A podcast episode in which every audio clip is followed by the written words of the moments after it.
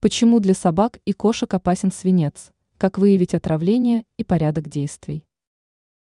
Собственно, для питомцев свинец опасен по тем же самым причинам, почему свинец опасен для человека.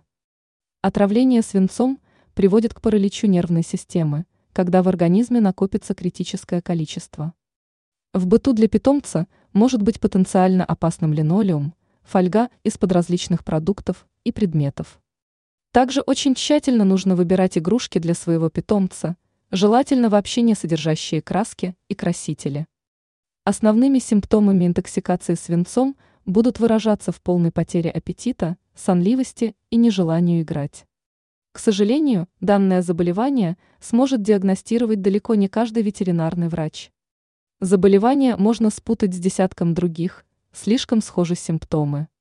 Поэтому необходимо будет пройти серьезную диагностику с изучением большого количества анализов. Благо сейчас с лабораториями особых проблем нет. И если вы кормите питомца сухим кормом, то тоже сдайте его образцы для лабораторных исследований. Бывали случаи, когда производители кормов недобросовестно относились к производству определенных сортов кормов, как правило, низшей ценовой категории.